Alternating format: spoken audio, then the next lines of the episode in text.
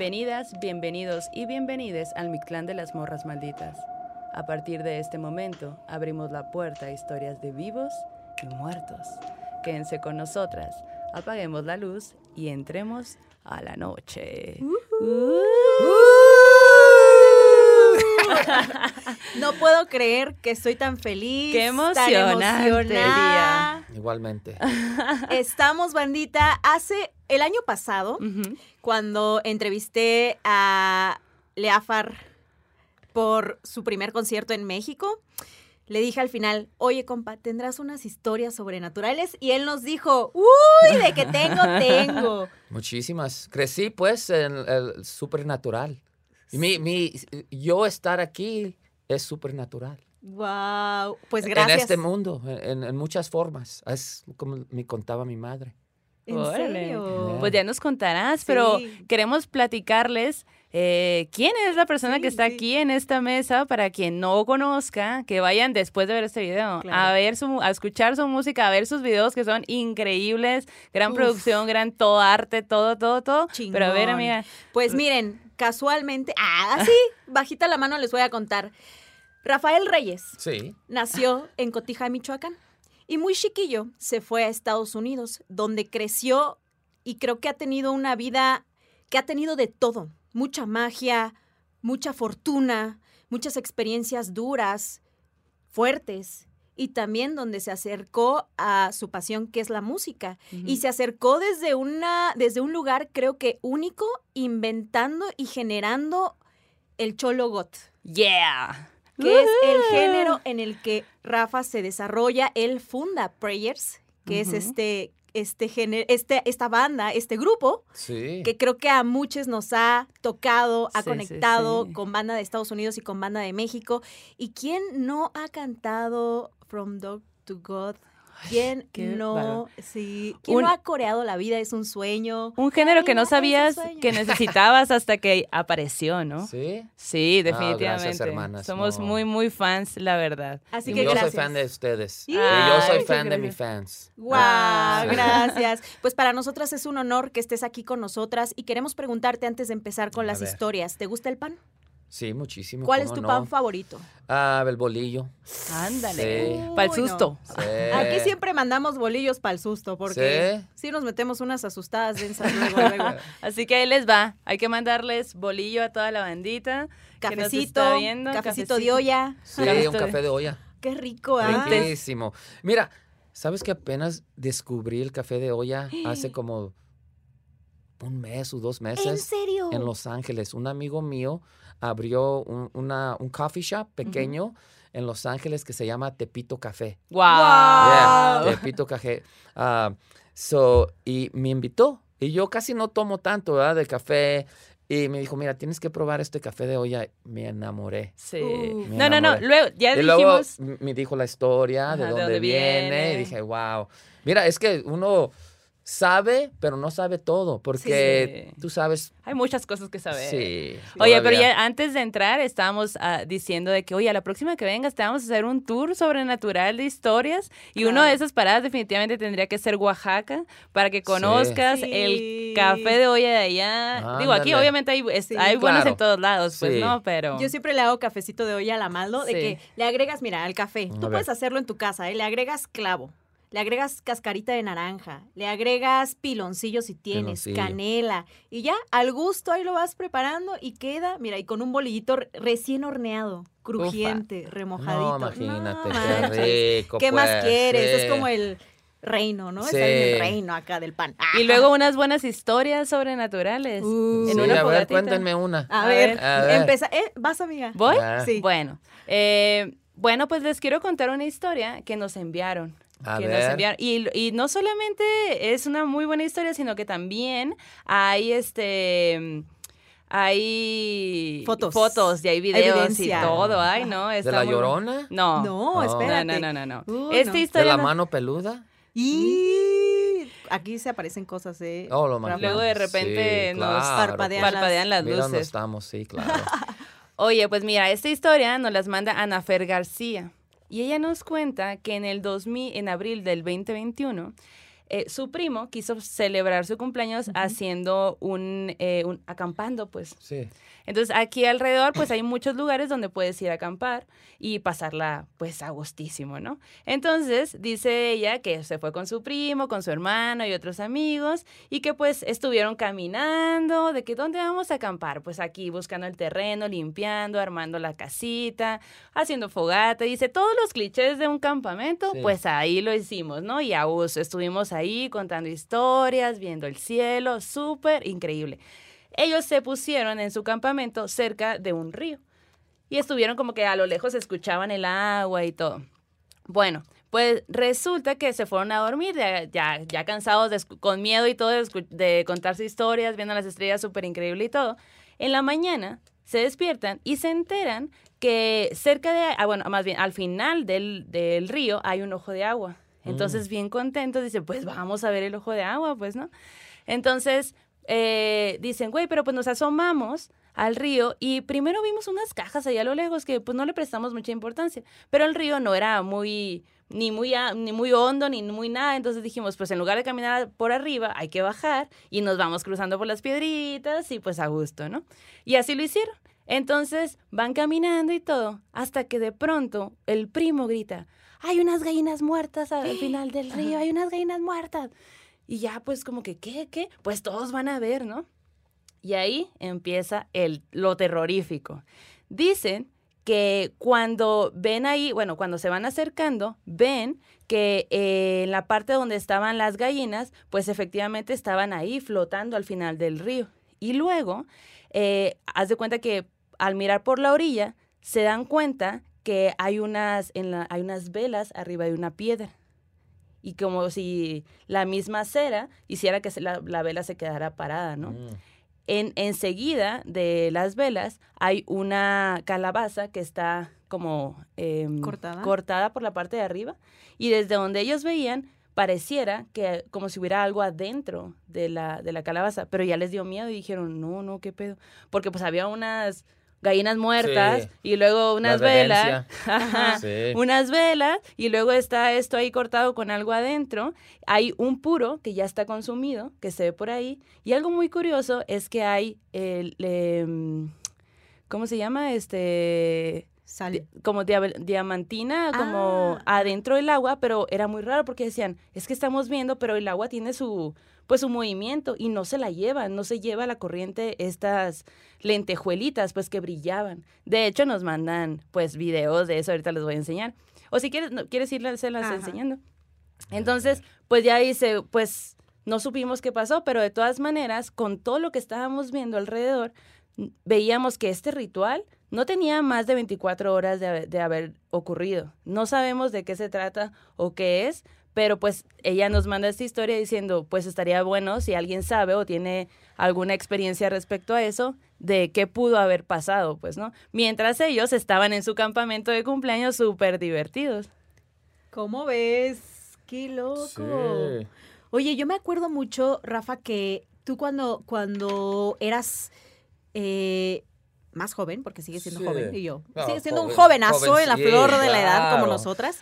Pero cuando estabas más chavillo, te interesó mucho todo este tema de como que el mundo mágico, el mundo sobrenatural, el mundo donde también convergen las energías, incluso en tu música, en tus videos se ve eso, ¿no? Esa conexión con lo otro, con el más allá. Cuéntanos un poco sobre cómo empieza esa conexión y de qué manera influye tu trabajo musical. Bueno, yo creo, lo ha dicho en otras entrevistas que no hubiera prayers sin mi madre. Mi madre es gran parte de la forma que yo pienso, las tradiciones de ellas me las pasó. Entonces, tú sabes, ella, yo vengo de un pueblo chico, Cotija, Michoacán, también mi madre y mi padre son de allí cuando llegaron a los Estados Unidos, tú sabes, estamos en otro país, las costumbres y las culturas son muy diferentes, pero en mi casa todavía estaba la tradición de, mis padres. entonces mi, madre, ella hacía limpias en el barrio, ella le subía la mullera a los niños cuando, cuando lloraban, las madres se los traían los, los, bebés a mi mamá y ella les, con el nombre del bebé y con el nombre del ángel del bebé, se los, se los se los rezaba en el oído del bebé, les daba una limpia allí con la planta ruda, ¿conocen la ruda? Sí. ajá. Y con huevos, ¿verdad? Yo de niño crecí viendo eso. Órale, Wow. Entonces, Yo crecí viendo eso, entonces yo ya estaba como ini- in- iniciado, initiated in- Ujú, en, sí. en- en esa, en esa forma. Y luego pasaron, tú sabes, yo crecí viendo esas cosas. Y aparte de las historias con mi madre siempre me hizo a mí sentir especial. Ujú. Eh, y mis hermanos saben esto tampoco. A veces digo, no, que yo soy el favorito. Y me- No, y la tú, cosa- pero sí soy. pero, Ah, so- pero lo soy, soy el favorito. Y ellos lo saben. Ni modo. Pero lo, lo que pasa es que yo soy el mayor, ¿verdad? Ajá. Y mi madre, de, cuando se juntó con mi padre, eh, ya se juntó ella mayor, porque en esos tiempos la gente se juntaba joven, ¿verdad? Ya a los 15 ya tenían, Sí. Ya estaban, ya tenían hijos y familia. Mi mamá no me tuvo hasta que ella tuvo 27 años y eso ya es sí, era grande para es la- grande ajá. para la gente de, de pueblo, ¿no? Mexicana. Yo estoy en los Estados Unidos, estoy en la escuela y descubro la palabra junior. Y esa palabra ah, se significa que eres el mayor y tienes el nombre de tu padre. Yo cuando descubrí esa palabra me dio curiosidad y dije, ay, ¿por qué no me llamo yo Junior si yo soy el mayor? ¿Por qué mi hermano menor, o menor? Eh, él, el más pequeño, él se llama Alfonso como mi padre. Entonces llego a la casa y le digo a mi madre, oye, es madre, descubrí esta palabra que se significa esto y me hizo pensar, ¿por qué no soy yo Junior? Sí, ¿Por qué me llamo Rafael? ¿Y por qué mi hermano ah, pequeño, él se llama Alfonso? No entiendo eso. Me dice, mi hijo, es que tú eres, tú eres mi milagro. Tú eres mi milagro. Sin ti, yo no tuviera esta familia. Porque, y me empezó a contar, tú sabes, y mi mamá, yo y ella, pues tú sabes, ella llegó a, a los Estados Unidos, no tenía amigas, amigos. eh, Yo era su, yo siempre andaba con ella. Yo estaba muy pegado a mi madre. Entonces ella me, me cuenta, mira, yo, yo no batallaba tener hijos y, y tu padre en esos tiempos él, él me quería dejar porque pues yo no le podía dar una familia Ay, y eso padre. era muy importante Sí. para él y él pues ya como que no tenía interés de mí y entonces yo me, me asusté, yo no, no podía tener bebés, yo, yo siempre sangraba, yo sangraba siempre muy flaquita y yo sangraba todo el tiempo. Y yo con, con miedo de perder a tu padre, eh, mis tías allí me llevaron con, con una curandera, una brujita allí del barrio, y hice un pacto con ella, y ella me hizo un ritual, y, el- y me contó un poco del ritual, que el ritual Órale. llevaba nueces y plata, y le ponieron plata en el ombligo, y, y tuvo que, ¿cómo se dice?, ofrecerme o ofrecer su primer hijo o hija al ángel Rafael, que en, en Hebrew quiere decir healer, ¿verdad? Curandero. Rafael en. Hebrew Órale. es curandero. Es el ángel curandero. So, tienes a Miguel y tienes a Rafael, you know, ah, el ángel Miguel, Michael, es la fuerza de Dios, no es la espada. Sí, sí, Él viene y pelea con, con Lucifer, Satanás. Y Rafael es el, él es el healer. So dice, ese fue un pacto. So el pacto era que mi primer hijo tenía que llamarse Rafael. Por eso, por eso tú no tienes ah, segundo nombre. Y eso también era algo muy curioso para mí, porque mis hermanos, mis hermanas, ellos tienen nombres mexicanos tradicional, bien largos, ¿verdad? Como M- María, Guadalupe, Rosario, Álvarez. Mi hermana Lupe, ¿no? Tiene como 20 Para que le nombres. digan Lupe al final, ¿no? Pero tiene como Sí. 20 nombres. Sí, y, sí, y sí. mis hermanos igual. Car- Carlos, ah, ah, ni me acuerdo, están tan largos. Y, pero yo nomás me llamo Alfonso.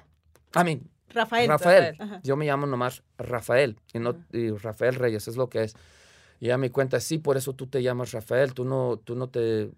Porque todos mis hermanos y mis hermanas tienen, se llaman como mis tías, o mis tíos, o abuelos, abuelas. Yo nomás soy Rafael y en mi familia no hay Rafaeles. Órale. ¿Me entiendes? Soy yo. Ujú. So ella me dice, tú eras la semilla que se pegó. Y cuando te tuve a ti, se quedó mi marido, Floreció todo. todo, y tú, tú eres mi milagro. Ah. Tú eres especial para mí. Entonces yo siempre, oh, pues yo nací de magia, ¿me entiendes? Claro, Yo- claramente. Yo, yo, no nací tanto, pues sí, del amor de, de una mujer que quiere a su, a su marido y que quiere, ¿verdad? Que anda peleando para no perder lo que Claro. ella ama. Entonces, yo nací de eso. Yo nací de sacrificios, de, de magia. Entonces, yo, yo crecí creyéndome, pues, yo soy magia, ¿me entiendes? Claro. ¿Cuántos años tenías cuando te enteraste de todo esto? Pues uh, yo creo que tenía como unos ocho. o sea, Bien súper chiquito. Bien chiquito. Tú sabes, en mi casa siempre había gente que leía el, ta- el tarot, el tarot y cosas así. Ajá. Y tú, y tú, perdón que te interrumpa, tú, este tema de mm, la limpia, del huevo Sí. y el tarot y todo esto, ¿tú lo aprendiste en algún momento? Mira, en esos tiempos no le echaba, lo miraba y, y sí, sé poco, pero um, a mí todavía lo practico en formas como, mira, como a veces cuando me du- duele el oído, Ajá. agarro una, una, ¿cómo se dice? Una hojita de ruda, la pongo ahí al, al- al fuego, me la meto lo- en el oído y ¡pum! se me va el Oh, aire. Órale, O a no veces cuando, o cuando tengo aire metido a veces, porque a veces se me mete el aire a mí, um, me hago mi té de ruda, pum, pum, se me saca el aire, ¿me entiendes? Qué buena planta la Sí. ruda, ¿no? Para ¿Tienes Y- en y tu también casa tú sabes- sembrada Sí, ruda? tengo la, la planta ruda, porque tú sabes la tradición, la planta ruda no deja que los, las malas vibras Sí. o los malos espíritus entren a tu casa. Sí, claro. Wow. Pero eso yo lo aprendí de mi madre. Son Qué muchas increíble. tradiciones que yo crecí. Entonces, el Cholo Goth no existiera sin mi madre. Claro. ¿Entiendes? Porque la magia, cuando yo pensé hacer música antes que era prayers, yo tocaba como Night Ritual. Ajá. Y Night Ritual comenzó. So, ahorita Killwave, I mean, Prayers es Killwave. Pero cuando empecé a hacer Night Ritual, Night Ritual era Occult Wave, Ujú. que es. Tú sabes la palabra occult, ¿verdad? Lo escondido, lo que no Sí, puedes ver. Entonces yo hacía música y la, la, la ¿cómo se dice? Foundation. La fundación. Fundación era magia. ¿Me entiendes? El siempre origen. el origen y también los sonidos. O yo siempre me salía lo oscuro. No es como que yo dije, voy a hacer esta música. Ajá. Nomás la empecé a hacer, Claro. salió lo que salió y luego seguí progresando en lo que hago ahora. Y, Qué pero siempre le ha metido tradición, historias que para mí son... A mí tú sabes, yo, yo canto lo que ha vivido. Sí. Entonces para mí todo es muy personal. Yo no canto de la imaginación. Sí. Yo no, ah, deja hacer esta canción a ver para si va a ser un hit. o- o- no, no. Yo hago cosas que son muy personales. La música que canto, que ha criado, es mi historia.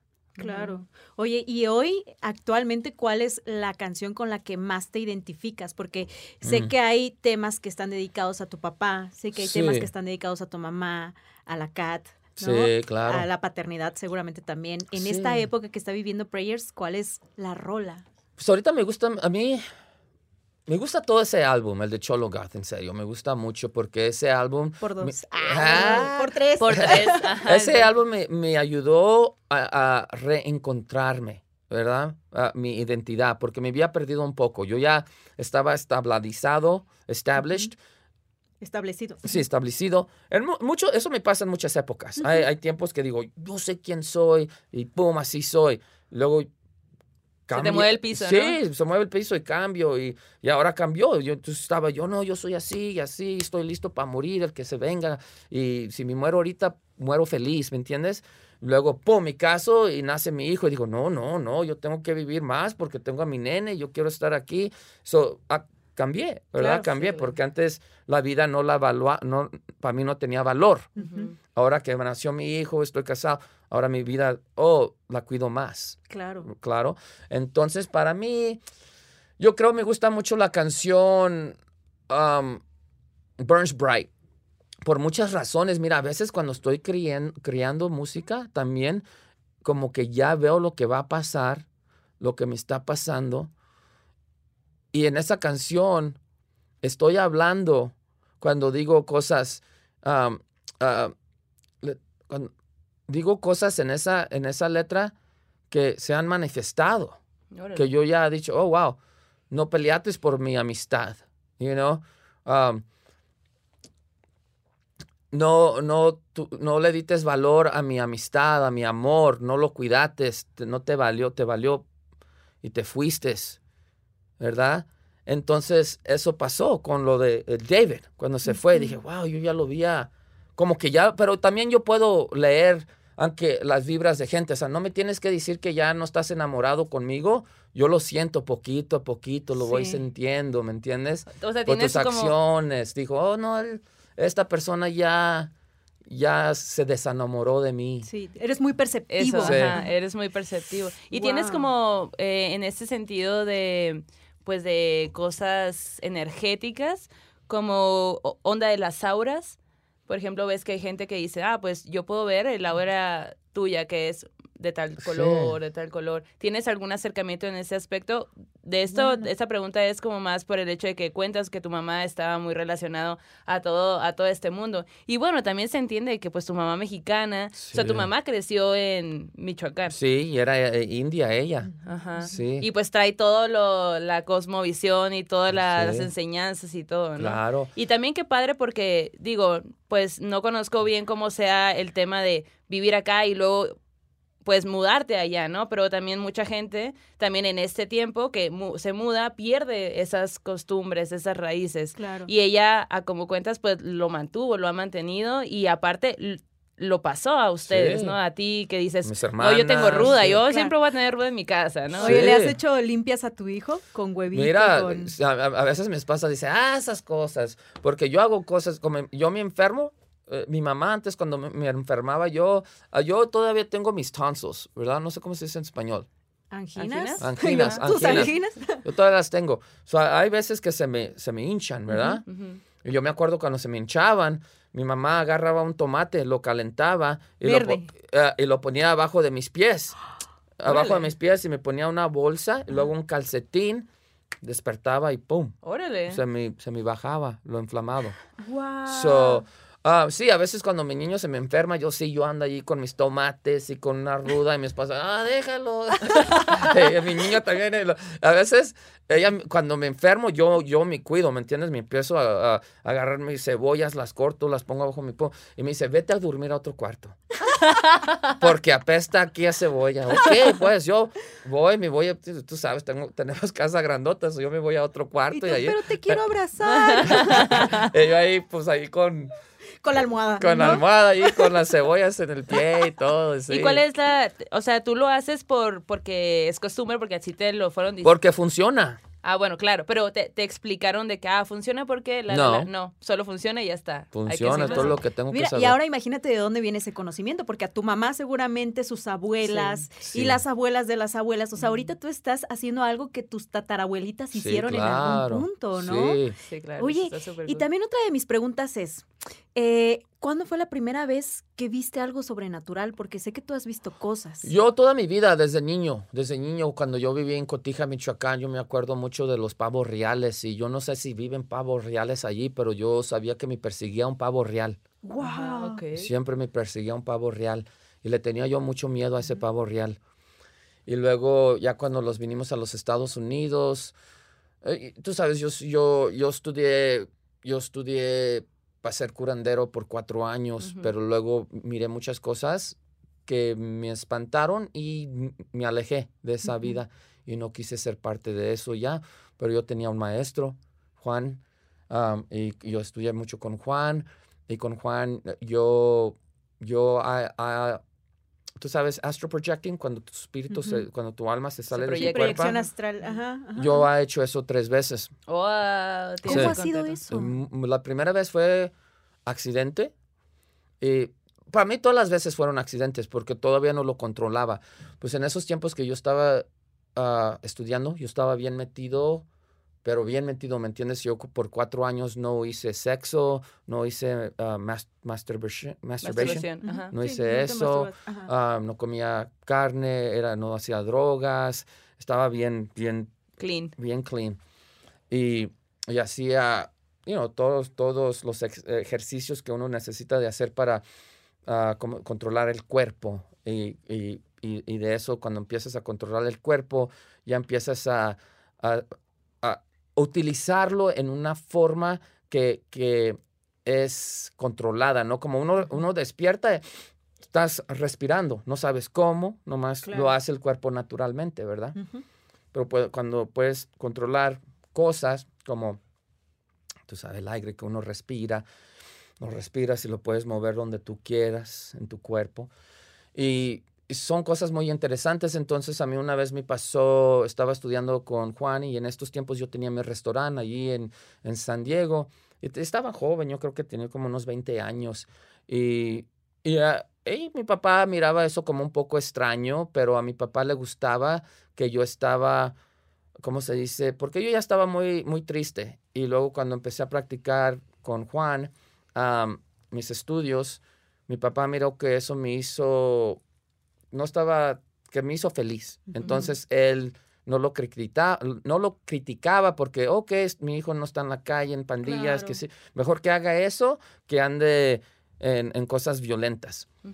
Me acuerdo un día, entra mi padre al restaurante, porque todo lo practicaba yo en el restaurante, ¿me entiendes? Ok. Órale, ajá. Eh, venía Juan y, estábamos practicando una noche y despertamos y entra mi padre al restaurante porque tú sabes, para abrirlo y él viene y los ve a mí y al Juan en el piso.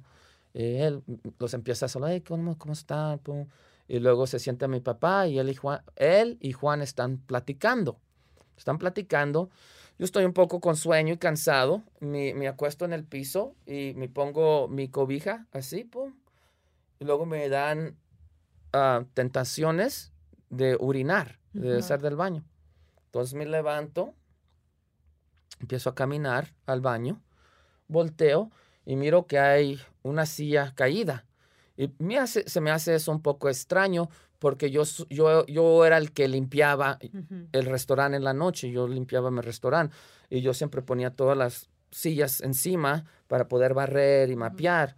Y dije, ah, no recuerdo que esa silla se haya caído, porque he estado aquí toda la noche, qué extraño. Sigo caminando y miro una, como un cuerpo, pero como transparente. Pero se ve el, ah, el profile, ¿verdad? Se ve La el- el silueta. silhouette, se ve la del- de, es- de este, de esta energía o este ser. Y lo siento y me espanto. Uh, me espanto. Digo, ¿qué es esto? Y no puedo caminar, como que me está empujando. Su energía me está empujando. Me asusto. ¡Pum! Volteo, miro a mi padre, miro a Juan. Les pi- empiezo a gritar bien, bien alto. Oigan, ¿no ven esto? Oigan, ¿están viendo lo que yo estoy viendo? Gritando. Y como ellos no me contestan, me asusto más. Me estoy asustando más. Y me acuerdo, el, el Juan eh, me dio mi, mi palabra, ¿me entiendes? Me- todo- si estudias magia, tú tienes tu palabra. palabra es una llave, tienes tu llave. Ah. Y entonces él ya me había dado mi llave. Entonces yo cierro los ojos y, y uso, pues, tú sabes, la- por eso me gusta mucho la música, porque la música usa la palabra Claro. y, y la palabra es poder, es poder en muchas formas. Eh, en- eh, incantations, la, la palabra es magia, tú sabes, vino Dios y con la palabra eh, dio vida, ¿verdad? Um, entonces, entro, pum, y hago mi palabra que es Ekonkar Gurudev Namo, Ekonkar Gurudev Namo, Ekonkar Gurudev Namo, Ekonkar Gurudev Namo. Y cierro mis ojos y pum, con, con mi palabra despierto y estoy abajo de la cobija. Órale. Quito la cobija y digo, ¿qué pasó? Me duele la garganta de tanto De gritar. tanto gritar. Wow. Digo, "Fuck". Le digo, Juan, Juan, ah, ¿no me vieron ahorita que fui para allá? Y luego regresé y, y- y- y- esa cosa que estaba allí, y, mi- mi- ¿miraron? Y Juan, Juan se queda callado y mi papá dice, oh, ok, bye. Se levanta mi papá y empieza a caminar a la cocina, ¿verdad? A preparar. ¿Y Juan? Y te- paro, y, Juan, y me paro, pum, y me paro, y ahí está la silla. La Como silla la Caída. caída. Órale. Y le digo a Juan, oye, man, no sé qué pasó. Y me dice, oh, se te salió le- eh, la alma. Se te salió la alma del cuerpo. Wow. Y empezaste, y eso lo que, lo que viste lo llamamos Maya. Y Maya es el espíritu, la energía que es que eh, te pasó como accidente. So, no estás preparado para, para... eso es algo que tienes que, no, no, no, sé- no sé, um, earned, no sé cómo se dice, earned, Ganarte. ganarte, y, a- y a ti te pasó por accidentes, o, eh, no sé si esta parte es verdad, pero él me dice, es, e- ese espíritu, esa, esa energía te podía lastimar y quitarte, te, te golpea en forma de alma y si quiere no te deja que tu Que alma vuelvas. te regrese el cuerpo y te quedas perdido. ¿Me entiendes? Pero yo te protegí con mi aura. Porque Sí. tú estabas en mi aura, no te dejaba pasar. No dejaba entrar, no dejaba entrar. Claro. Tú estás aquí protegido conmigo. ¿Qué hiciste? No, pues hice mi, mi- mi palabra. Perfecto, muy bien. So, sí, eso fue la primera vez. ¿Qué significa esta palabra que, que nombraste ahorita? Pues es palabra, pues, es de inici- eh, initiated, es mi palabra. Ok. Es mía. La tuya puede ser otra. ¿Me ¿Pero tú eliges tu palabra No, o se te no. asigna? Sí, sí, sí. no Ok. ¿Y Juan era mexicano también? ¿De qué parte era? Muy ex, ex- ex- ex- no extraño, ex, um, interesting, interesante. Interesante. mente. Él era como americano güero. americano güero. güero mexicano. ¿Me entiendes? Muy güero, ojos azules, güero, güero, güero. Pero hablaba español. Órale. Am, nunca supe mucho de él.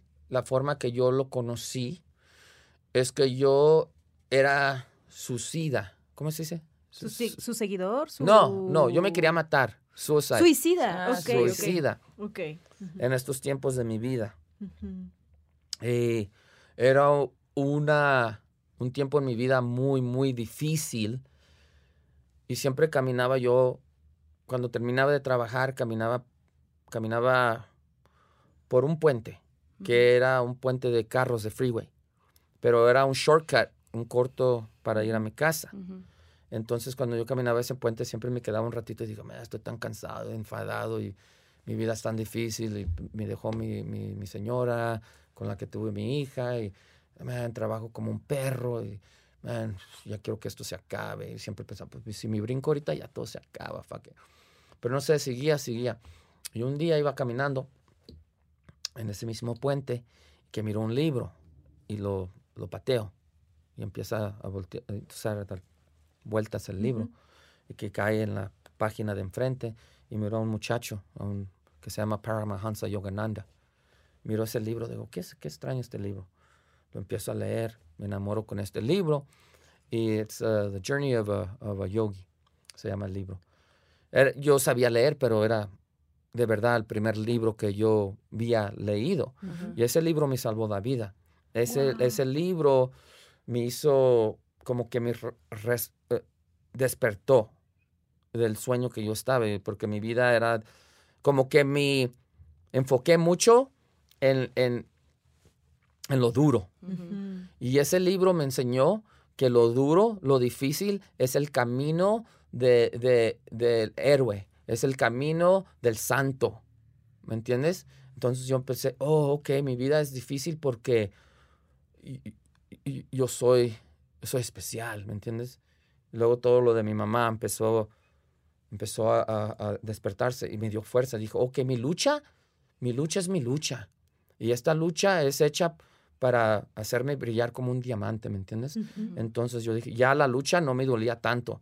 Ya no lo tomaba tan, oh, pobrecito de mí, mi vida es tan difícil. Claro. Lo miré como, ok, ok, mi vida es difícil, pero yo puedo, you know, Sí. es, la, es, es el camino que me han puesto, es mi camino y lo voy a aceptar. Y dije, ay, cómo me gustaría un día tener yo mi propio maestro. Y es- ese, ese libro se trata mucho del maestro. Entonces, un día yo estoy trabajando en mi restaurante y, era, y yo estaba solito en este día porque, tú sabes, mi restaurante yo lo comencé cuando yo tenía 16, 17 años. Entonces yo tuve que trabajar muy duro para levantarlo. Sí. No tenía plata para tener empleados. Entonces a veces entraba gente a mi restaurante y como yo estaba joven, a veces la gente se aprovechaba en la forma como que me decían, oye, ¿quién es el dueño? No, pues yo soy el dueño. Oye, te vendemos este paquete de donde te hacemos toallas que tienen tu nombre y cositas así. Y en esos tiempos no habían cell phone, no habían celulares, no habían, eh, todo era, venían y te lo vendían por la puerta, ¿verdad? No habían computadoras. Y venía, viene un muchacho y me dice, oh, mira, te podemos poner el nombre de tu restaurante en este, en este tapete para cuando la gente entre. Oh, ok, qué chingón. Mira, si quieres poner un depósito, pum, les doy el depósito, el cheque nunca regresan. No. ¿Me entiendes? entonces yo me enfadé y dije, no, ya eso no. Sí. Eh, entonces cuando venía gente me decían, oye, está de, tal dueño. No, no está, yo estoy solo. Oh, ok, ¿cuándo viene el dueño? No sé, no hay dueño, no está. Me dejaban en paz. Entonces, este día entra Juan. Yo estoy acostumbrado a, no sé quién es el dueño. Yo nomás aquí trabajo solito, no hay nadie. Entra Juan, el restaurante está vacío y él me cuenta. Él me dice, oye, vine a verte. Me has estado, me has estado buscando. yo, oh, este loco. ok, muy bien. puede que ya volvió el del depósito. sí. mi, tapete. bueno, comienza, es más, no fue así. Me dice, oyes, quiero hablar con el dueño. Le hago, no, el dueño no está. No mientas, tú eres el dueño. No, yo no soy el dueño. Tú eres el dueño siéntete conmigo, me has estado buscando. Wow. ¿De qué hablas, este loco, no? No hay nadie. Me dice, mira, siéntete, por favor. Me siento y agarra un papelito, uh, rose paper. Es un papelito muy flaquito, chiquito, así como... Y empieza con un lápiz a escribir cosas. Me agarra, me, me dice, toma este papel. Y ahora hazle una bolita y sóplale, porque cuando tú le das tu aliento. Tu, aliento a cosas, le das tu esencia, tu vida, tu, mm. le das vida, le estás dando vida. So, dale, dale tu esencia al papel tres veces. Que ahora apriétalo, póntelo al corazón, ahora póntelo en la frente. Y, ahora, detén, you know, te voy a hacer una serie de, una serie de preguntas. Me empieza a hacer las preguntas cuántos años tienes, qué es tu favorito color, qué es tu favorita flor. Yo dije, ay, favorita flor, eso nadie me ha preguntado, nunca lo ha pensado. Mi favorito color es verde, pero flor, ah, ah la rosa. Ok, ¿cuántos años tiene tu padre, tu madre, tus, cuántos hermanos tienes? Pum, pum. Hazme una pregunta que tú quieres saber. Y luego, bueno, que pues en, esos tiempos la pregunta era, oye, es, mm, ya la madre de mi hija ya, ya, ya, encontró a otro, ya se fue, o qué van a pasar. Entonces, él uh, abro el papel y ahí está todo. Pum, pum, pum, pum, Las respuestas. Es todo. Digo, wow, shit. Me asusto.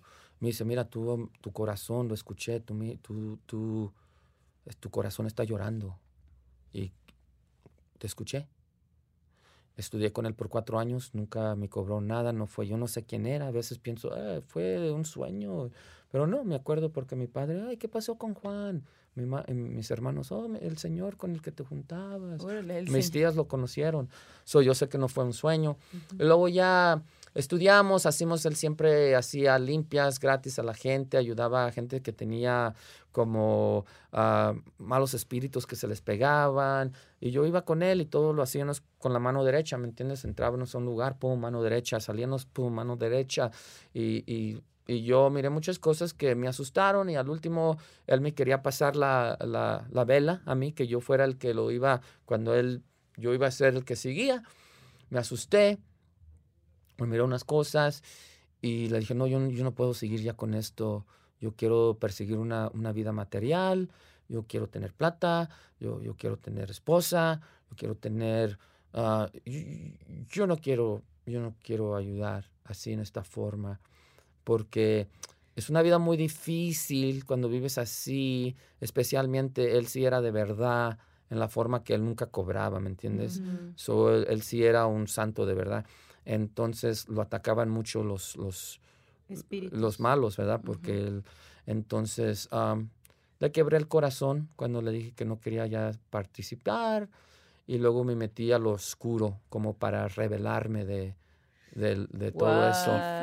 Ah, me metí a lo oscuro, luego la oscuridad me dio la vida que tengo y luego le quebré el corazón a él y no sé, ahora estoy aquí. Ay, ahora estoy aquí, como si nada. Oye, te quiero hacer... Mañana voy a dar un concierto. Mañana voy a dar un concierto. Bueno, ya el habrá momento- pasado el concierto, En el momento Sí. que sale esto ya habrá pasado el concierto, pero, pero sí, ahí también habremos estado. Sí. Oye, te tengo una pregunta sobre esto de que tú dices que tenías miedo, ¿no? Cuando estabas muy involucrado, eh, porque lo estudiaste tanto tiempo, tantos Sí. años. Y hay mucha gente que nos ve eh, que justo pues tiene esta intriga, ¿no? De, de meterse un poco más a estos temas. Eh, por ejemplo, en la historia esta primera que, que conté, eh, que dice, pues es que había velas, había un puro, había esto, y pues cuando te topas con un ritual así, ¿qué hay que hacer? O sea, que... eh, ¿Cuál es, si tú vas pasando como quien dice, pues este tipo de Sí. temas asustan, dan miedo, ¿no? Había animales muertos, ¿Qué, qué le dirías a la gente que quiere meterse a ese tipo de cosas? ¿Qué le dirías a la gente que no le interesa meterse, pero que tienen muchísimo miedo de todo esto que... que Pues también hay charlatanes, ¿verdad? También Claro. hay charlatanes y uno tiene que, you know. Eh, pero yo, lo que yo he entendido es que pues todo es energía. ¿verdad? Y depende la que le metes a la energía, tú, ¿no? le, le metes lo bueno, lo, metes lo malo, todo va a darte fruta. ¿verdad? Pero, no sé, caminar con cuidado. Ujú. you know, y lo que uno tiene ya pues va a ser como yo no busqué esta vida, ¿me entiendes? Claro. Y fíjate que ahorita que contabas lo del libro, siento que eso está lleno de magia también. ¿Por qué ese libro en ese momento? ¿Por qué al momento en el que lo pateaste se abre Sí. específicamente como si algo lo hubiera puesto allí, ¿no? Como Sí. si si tuvieras tus guardianes, ¿no? Que están Sí, claro, viendo mira, por ti. te voy a contar otra historia.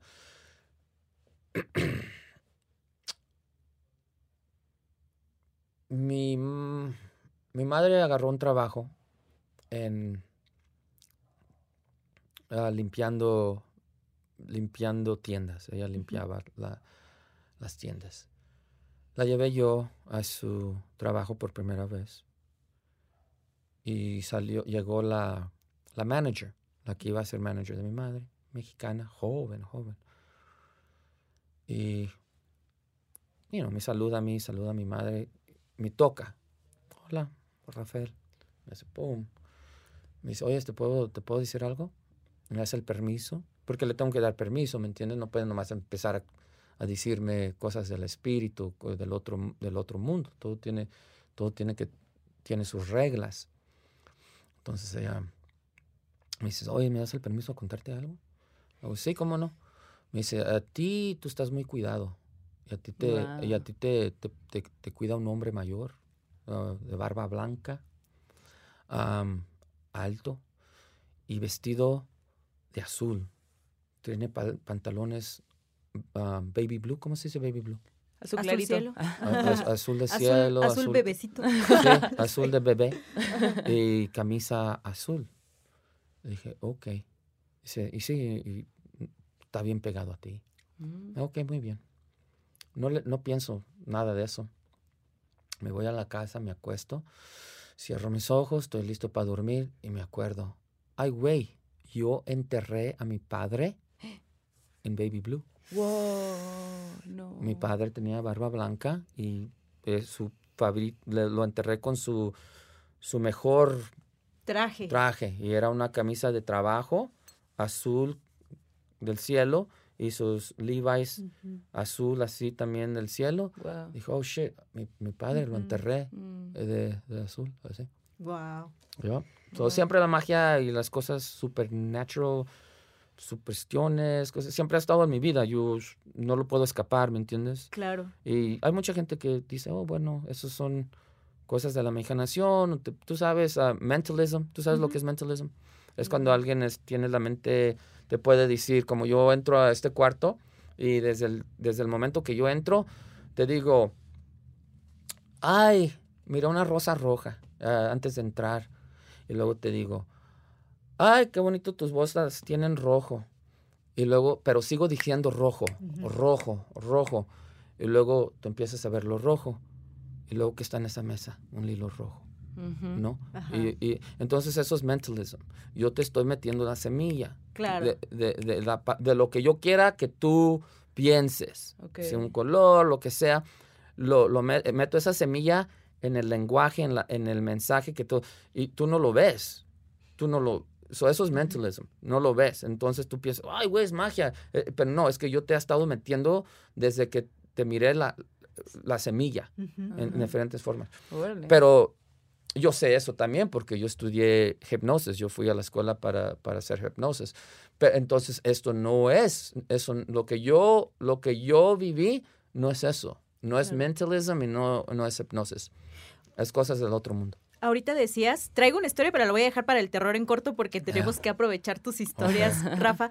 Pero ahorita decías que hubo, a- hubo cosas que te espantaron mucho. ¿Hay algo de eso que viste mientras eras aprendiz de Juan que puedas contarnos? Bueno, sí y no, la historia es muy larga, pero te puedo decir que fueron, algo habló conmigo y, y hice la decisión en ese tiempo sabiendo que le iba a doler a él, pero no sé, mira, me dio un temor que dije, porque él ya me había dicho, mira, en esta vida tú te va a atacar, te van a atacar porque andas ayudando, you know? Pero cuando te mueras es cuando viene lo bueno, ¿me entiendes? Porque todo el trabajo que has hecho aquí, tu, tu, tu reino está en el otro lado.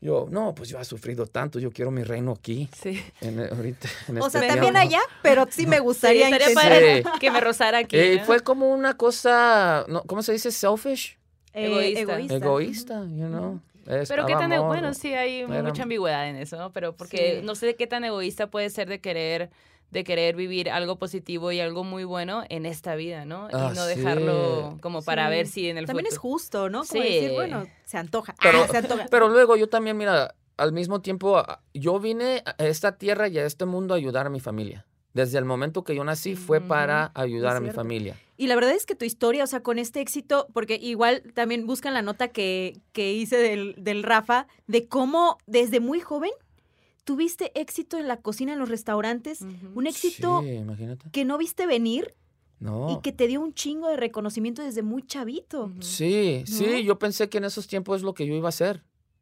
Eh, eh, restaurantes. Sí, yo he tenido mucho éxito, en serio. Ha, ha sido de mucha, mucha suerte. Y tú sabes, yo no tengo mucho estudio. Yo tengo muy poco estudio. y sí, no, no sé, no sé. Magia. Magia. Claro. Sí, ha tenido, sí, ha tenido mucho, mucha suerte yo. ¿Has podido... Ah, bueno, eso va a ser para el sueño macabro, pero mientras voy a... ¿Qué vamos, ¿Con qué vamos primero? ¿Sueño macabro Con o terror en corto? Terror en corto. Bueno, el terror en corto, se los voy a contar. a ver. Esta historia, Rafa, Amix, nos la manda Dima desde la hermana República de Oaxaca, de Teotitlán del Valle, y ella nos cuenta lo siguiente. Desde que era niño, eh, me contaron una historia que me parece fantástico, fantástica. Un día mi abuelito y su papá venían del campo y ya entrando la noche, mi abuelito le dice a su papá que tenía hambre. Entonces, eh, cuando él dice esto, dice, pues no les habían pagado ese día, entonces no tenían eh, dinero, no tenían que comer. Entonces, en ese momento, el papá deja al abuelito en el camino y le dice, espérame aquí. Y camina hacia adentro del campo, donde había un árbol, se para junto al árbol, arranca unas hojitas, se agacha en medio de las milpas y hace un hoyo en la tierra. Entonces hace este hoyo en la tierra y empieza a ponerle a este hoyo su paliacate con las hojitas adentro. Y algo más hizo que no logra identificar qué fue y luego sale de entre las milpas. Y llegando al pueblo, pasan a la tienda y el señor abre el paliacate y tenía dinero para la cena. Entonces eh, le pregunta al abuelo, oigan, pues, oye, ¿qué pasó? ¿Cómo, de dónde sacaste todo ese dinero? ¿Cómo es que lo conseguiste, no? Y el abuelito así como de que se le queda viendo y lo único que le dice es, no hay que abusar de la magia. Entonces él así como de, ¿cómo? ¿Cómo lo supo? Ajá, ¿cómo, cómo- de dónde me estás diciendo eso? Pues, ¿no? Dice, no hay que abusar de la magia porque todo lo que pides lo tienes que pagar. Todo lo que se te da lo tienes que devolver. Entonces dice, mi abuelo sabía leer las cartas, sabía curar y yo le pedí que me enseñara y me dijo que no, porque eso no, no lo quería él para mí. Me dijo, no, no lo hagas, yo te, yo te lo pido pues. Y antes de fallecer, el abuelito le dijo una frase que siempre recuerda. Le dijo, en el mundo hay magia y se mueve por todos lados. Algunos le llaman también Dios. Entonces dice, lo curioso es que a cada uno de mis hermanos le dijo algo diferente. Entonces cada uno nos quedamos con esas historias del abuelo Wow. y con esta palabra. Qué lindo, qué sí. lindo, ¿Cómo qué lindo. Qué Pero sí, todo lo que se te da lo tienes que devolver. Es muy cierto. Rafa, pasando al sueño macabro. ¿Tú tienes un sueño? ¿Que Un nos sueño así como sobrenatural. Bueno, mira, he estado soñando unas cosas muy extrañas, ¿verdad? No tengo muchos sueños, pero hace, hace un- unos pocos semanas me, tuve que retirar de mi casa por siete días.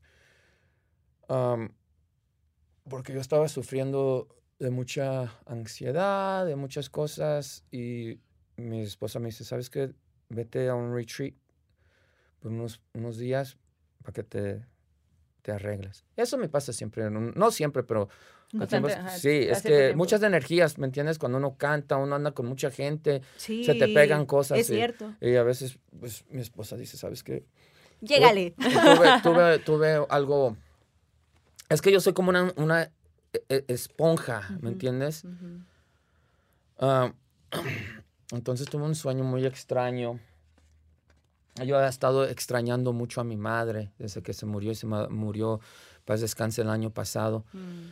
Y am, tuve un sueño en ese retreat y en ese retreat cuando llegas y te quitan el teléfono, te quitan todo, no tienes, estás nomás en el campo sin, sin nada. No puedes hablar con tu familia, no puedes hablar con nada, no hay tele, no hay radio, no hay nada. Entonces estás tú solo con tus pensamientos. Y me vino un sueño donde estoy viendo, estoy viendo como una historia y, y es como la historia, yo creo, de mi madre. Entonces mi madre me dice que, que ella sangraba mucho y lloraba mucho y que de- muy niña que un día estaba parada en, en el pueblo, en el, en el centro del pueblo, y no se podía mover porque estaba sangrando tanto que esa sangre se hizo como un charco y creció y creció y se hizo como un- una como una laguna, ¿verdad? Y que la gente empezó a, a lavar su ropa allí en la sangre de ella y luego que empezaron a lavarse el pelo y que notaron que el pelo les crecía cuando se lavaban en su sangre. Luego notaban que su sangre empezaba a hacer como pequeños milagros. Entonces el, el cura de, de- de- allí empezó a, a vender la, la sangre de mi madre. Luego ella se le andaba aca- acabando la sangre del cuerpo. Entonces, como eso la hizo un poco de plata a su familia, la familia quería que ella siguiera sangrando y ella decía, no, pues ya no puedo, ya no tiene mi cuerpo. Entonces le empezaban a pegar, la, go- la golpeaban y luego empezó a, a llorar y luego ya no dejó de parar de, de llorar. Entonces las lágrimas se mezclaron con su sangre y empezaron a pasar más, más milagros con eso. Y la, la iglesia se hizo muy famosa y mi- la familia de ella empezó también agarrar fama, pero ella se estaba muriendo y ella estaba triste y,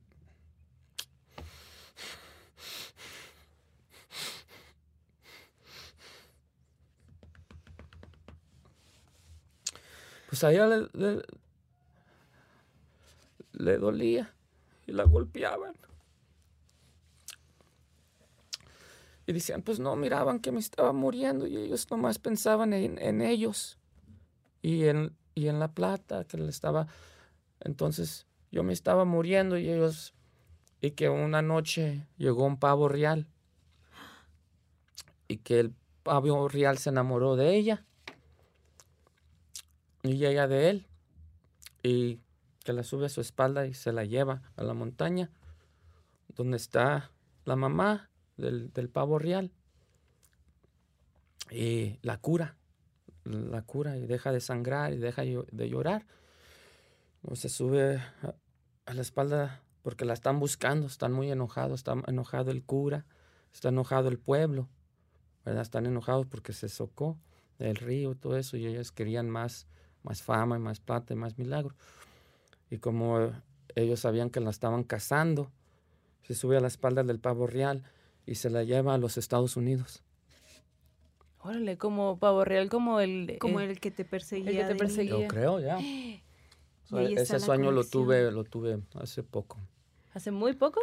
Sí, ¿Ahora que estás cuando, en México? no, No. no, cuando me llevaron esta- a ese Ah, lugar claro. para, Sí. para que me aliviara de mi mente. Ay, Qué Bien. fuerte. Y, que, Ah. y, y también siento que tú sigues conectado mucho con ella y con tu papá, Con tu ¿no? Como que de alguna sí, forma. sí, claro, claro. Como que todas estas señales, estos mensajes, ¿no? Y también nos habla del Yeah. amor y de extrañar a alguien que uno quiere, ¿no? O sea, como Yeah. que a final de cuentas uno nunca deja de extrañar a sus papás, ¿no? No importa cuántos años tengas o no importa cuándo Sí, fallecieron. sí. ¿no? Y si Cuando- se fueron de todas maneras, se hacen presentes de una Sí, forma u otra, ¿no? Que eso es exacto. como que la forma de decirte, no, es- no estás solo, sigo aquí. ¿no? Sí, extraño mucho el amor de mi madre, mi padre. ex- extraño mucho ser hijo, ¿me entiendes? Sí. Porque ya, pues ya no soy hijo, ahora soy padre. Pero extraño ser hijo. Mm. ¿Te gustaría transmitir, para ir cerrando, te gustaría transmitir esta magia también con la que tú creciste a Aleafar? Sí, claro, sí. Eh, Yo quiero mucho a mi, a mi nene y también a mi hija. A tu hija sí, también, a los dos, pero tú sabes, ca- cada quien va a ser quien es, porque mira, yo tengo mis hermanos y, y mis hermanas y todos nacimos en la misma casa con los mismos padres y somos muy, muy, muy diferentes. Sí. Cierto. Personalidades. Pues muchísimas gracias por haber venido. Sí. Gracias. Por, es- por, por habernos contado todas tus historias, por haber abierto Sí, no. eh, Tu corazón. La neta es que ya sabíamos que tenías mucha conexión con este mundo. Gracias por todo lo que Yeah. nos acabas de compartir. Gracias también por la música que nos ha acompañado Sí. en tantos viajes, en tantos momentos oscuros y luminosos. Sí. La neta, gracias por eso. Gracias y mañana a ti, vamos a... gracias a ti, gracias Gracias. a ustedes. Los quiero mucho. Gracias por estar en mi esquina. Gracias por darme su tiempo. Igualmente, Gracias. Es un honor estar aquí con ustedes. Y Para vamos a estar muy también. contentos de, de verte eh, en el show y te esperamos cada vez que vengas a México y Sí. cada vez que te conectes Aquí un también tienes poquito tu más. familia. Te Claro. podemos llevar, mira, a los taquitos, Sí. al Templo Mayor, a no sé dónde. A ay, todos te vamos lugares, a, llevar a sí. conocer los fantasmas del centro de la Claro. Ciudad de Me México. gustaría mucho. Es, este, este tiempo ha estado muy ocupado para mí desde que llegué. Entrevista. Ey, gra- es un honor. Gracias por ten- le doy gracias por tener trabajo, ¿me entiendes? Sí, sí, sí, claro. Sí, so, estoy feliz, pero sí ha estado bien ocupadísimo. Sí. bien Oh. Pero la neta, padre. eso quiere decir que la gente te quiere un chingo. Sí, Ajá. y Que- yo a ellos Y también. que estábamos esperando mucho que vinieras, la verdad, porque sí, Ya, claro, ya. por supuesto. Qué bueno que Sí. ya vas a venir más a México. Sí, pues ya aquí- tengo mis papeles. No, no, no, se va a poner bueno, más Sí. bueno todavía, claro. Rafa. Y Rafa se, bueno, tiene, ujú. se tiene que ir, así Sí. que vamos a hacer un breve este, Corte. corte. y luego volvemos con Arterror y ya para cerrar con la recomendación. Adiós. Qué a gusto, ¿no? Qué padre, oigan. Pues ya volvimos de este corte comercial, Bien Felipes de muchas Bien fotos. felipas. Ajá. y con tenis. Oye, aga- no, no te quieres, no quieres que te No, vean? es que quiero taparme mi cara, amiga. La verdad es que me da miedo que me vean. No, no Siempre me ando tapando la cara con el micrófono y luego me dicen, amiga, no te vemos. Y es para que no me vean la cara. Oye, pero ya se tuvo que ir el Rafa. Es que, pues, como el día que ustedes vean esto, pues ya ha de haber pasado tiempo, pero pues cuando mientras se graba este programa, pues al día siguiente es el concierto con Cypress. Hill y otra bandita ahí del rap. Pero bueno, nos dio muchísimo gusto tenerlo, pues es una hora pasadita, estuvo súper Contándonos bien. historias, güey. Es un gran contador de historias. Sí. Tiene el don de la palabra definitivamente. Y tiene un don. Sí, También tiene el tiene don, don. tiene el don de la música. Imagínate si hubiera seguido su camino como curandero. ¿Te imaginas? Yo, pienso también que es un camino muy solitario, ¿eh? Fíjate que, que como por lo que nos estaba contando, es un camino duro. Y, y también digo, wow, qué valor de decir no. De decir, Yo quiero otra cosa. quiero una familia, quiero ser papá. Y si ustedes lo siguen ahí en sus redes sociales, Es güey, un- es sí. el papá, ¿no? Sí. Así como... De hecho, iba a decir como que, güey, somos súper fans de tu bebé, pero luego dije, no, no, no, no. Ah, y así como de que, güey, nada de lo que subes es anticonceptivo, Rafa. Y ahí el bebé como que nadando en su alberca rojita, así. clink, Papá, vamos para acá, papá. Sí. pero Sí. qué bueno que, y qué cool también que, pues, como que sigue eh, estas enseñanzas de su madre. Claro, eso es muy Es bonito. muy bonito, sí. Y yo creo que todos debemos de rescatar eso, ¿no? Si a ustedes les eh, curaban con huevito, retomemos esto de la ruda, ¿no? O sea, como que acerquémonos a estas plantitas que son bien mágicas, bien sanadoras. Plantitas sagradas. Sí, fíjate que un día incluso no teníamos, eh, estaba yo eh, como que buscando un incienso o qué quemar y todo, Ajá. y había canela. Ah, pues ya con Entonces eso. con canelita, vieras qué chida se puso Sí, la vibra la vibra. después de la canelita. Yo dije, a huevo. A Entonces huevo. siento que esas cositas que tenemos ahí a la mano nos pueden hacer paros existenciales también. Así Sí. que, ah, por cierto, también tenemos otro capítulo que hicimos es, con algunos audios De del Rafa. Ajá. Vayan a buscarlo. Es creo que el 61, el 60 y algo es Ajá. ese capítulo. Mm, No me acuerdo, pero sí. Y fue- allí nos cuenta historias distintas a las que nos contó hoy. Así que vayan, échenle oreja. No lo tenemos en video, fue audio, pero la neta, qué locas las historias que Sí, nos contó. esas Muy historias son cabronas. bien, bien locas. Fue un buen inicio de contar historias, ¿no? Esos como que, bueno, fueron unos audios. Muy bueno para contar historias definitivamente. Y pues bueno, regresemos a lo habitual. Déjame vuelve el alma al cuerpo. Muy bien. Lista. Y vámonos al terror, digo, al sueño. No. Que la ¡Ah! chica. y vámonos a. Al arte terror. que pues es específicamente en este arte terror escogí a un fotógrafo Ujú. también eh, pues chicano, así como Mexa que vive en Estados Unidos. Eh, y es un foto, este fotógrafo se llama Esteban Oriol. Wow. Ajá. Esteban Oriol, pues es un fotógrafo, director de cine, artista estadounidense y pues es de ascendencia mexicana. Él, eh, pues sus papás son es, eh, Heriberto Oriol y Angélica González. Heriberto era fotógrafo, es fotógrafo y pintor y se especializaba mucho en la cultura de Los Ángeles. Eh, él nació específicamente en Ensenada, Baja California. Oh, ay, qué muy muy Qué mexa. bellos recuerdos tengo en Ensenada, la Netflix. Ah, huevo. Y Angélica González, eh, pues la mamá era, es artista y diseñadora de moda mexicana de Guadalajara.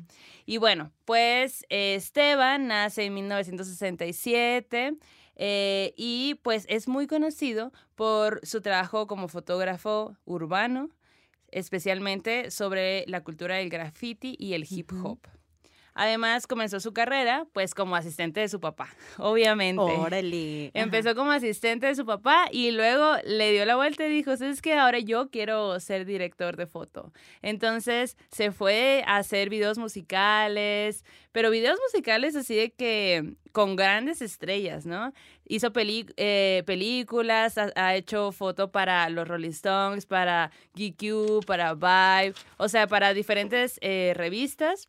Ha Para hecho morras debería ser, fíjate. Ah. para morras malditas. Eh, ha hecho portadas de disco para Cypress Hill, wow. para Eminem, para Blink eh, y un chorro más, ¿no? Tiene además una serie de libros.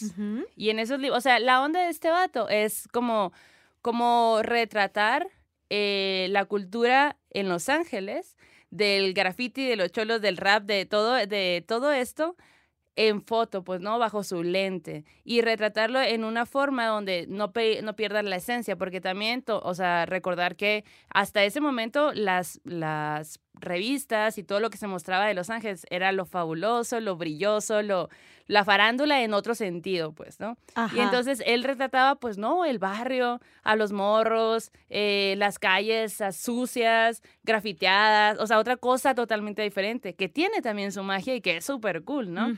Entonces él muestra esas imágenes, hace una serie de exposiciones, de hecho exposiciones que han recorrido el mundo y todo, y tiene dos libros. Uno es L.A. Woman, que es un tributo a las mujeres de Los Ángeles, donde presenta su diversidad, su fortaleza, como todo, co- como todo lo que a él, a su alrededor, le tocó ver, pues, ¿no? Le ha tocado ver.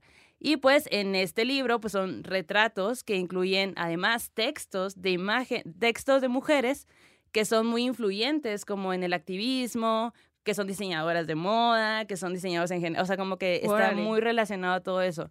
No, y, y pues justo las entrevistas y como que ve su vida en Los Ángeles, ¿no? También está este otro libro que se llama This is Los Ángeles, que es un homenaje pues a la ciudad, donde representa también la diversidad, la belleza y la complejidad en la que en el día a día pues se vive en esa ciudad, pues, ¿no? Y pues todo esto visto a través de su lente, con una mirada súper íntima, súper personal, porque va a los barrios que, que, que él recorría normalmente, ¿no? Y bueno, tiene varios documentales también. Uno es L.A. Woman, que de ahí sale también el libro, y otro que es L.A. Originals, que está en Netflix. Y, y en ese específicamente, que fue cuando yo lo conocí, eh, es una, digamos que habla mucho de su recorrido, de su propio recorrido y también de su mejor amigo, que este señorón es Mr. Cartoon que es un tatuador, dibujante, o sea, ah, todo. Ellos dos iniciaron como que un multiverso en Los Ángeles donde se muestra esto, ¿no? Eso que menciono del graffiti, de la cultura del rap, de la cultura del hip hop, de todo esto. Y de hecho en el docu está bien bonito y bien interesante, yo soy muy fan de Eminem. Y Eminem, porque lo entrevistan y todo, entrevistan a un montón de gente. Eminem dice, güey, yo cuando supe que existían estos vatos, como que dije, güey, ¿qué pedo? Yo quiero estar ahí, o sea, está increíble su lugar, está increíble lo que están Yo solo haciendo. quiero estar con ellos, vestir como quiero ser, ellos. su, quiero ser su amigo. Entonces, como sentarme que... a la mesa con ellos. Ajá. Entonces, pues sí. Y, y de hecho, mucha gente se ha ido a tatuar con esos vatos. Este, o sea, em- se empezó así, ¿no? O sea, como que la onda es retratar esta cultura de Los Ángeles.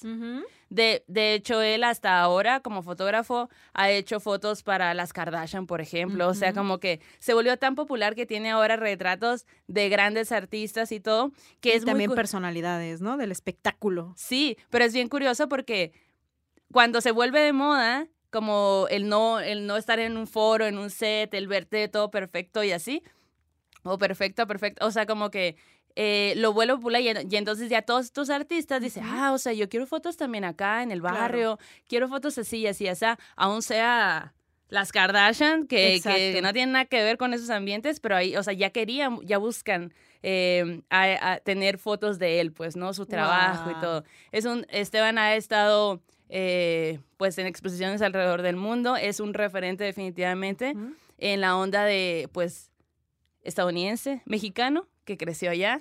Y Unas que, fotos, unas fotos, compa. ¿Unas fotos o qué? No le tema al éxito. ¡Ah! Y está bien, de- búsquenlo ahí en, en redes va, va, y en, en todos lados. Es Esteban Oriol, Esteban con B chica. Órale. Entonces, eso va a ser lo primero que le salga. Oye, ¿y te acuerdas ahorita que este Rafa decía, güey, cuando me duele el oído, agarro ruda, Ajá. la quemo y el humito ya me lo pongo en la oreja y pum, se me destapa el oído, Ajá. me deja de doler. Estaba pensando cómo somos gente de rituales, ¿no? Sí. Para todo. De hecho, hay una canción que me acabo de acordar en este momento que se llama Ritualitos. Ritualitos. ¿De quién es? Escúchanlo. Eh, ahorita te digo de quién. Este, pero no era pre- ajá, ritualitos. Busca la, la rola, porque está muy bonita la canción y nos habla de cómo justo estos ritualitos que hacemos todos los días nos ayudan a salir adelante y a sobrevivir muchas veces a este mundo que es cambiante y es doloroso a veces. Marta Gómez. De Marta Gómez, exacto. Escuchen Ritualitos, es una de mis rolas favoritas.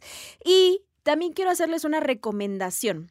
Justo hablando de estos rituales, pues no solo los rituales son para nosotros, los rituales también son para la tierra, para que se dé la cosecha, para que para atraer a las cosas. Y en Chihuahua, la tierra de la que es nuestra querida Grecia Colomo. Grecia. Colomo. Siempre me equivoco de su apellido, pero no me equivoqué en esta vez. Sí, es Grecia Colomo. ajá.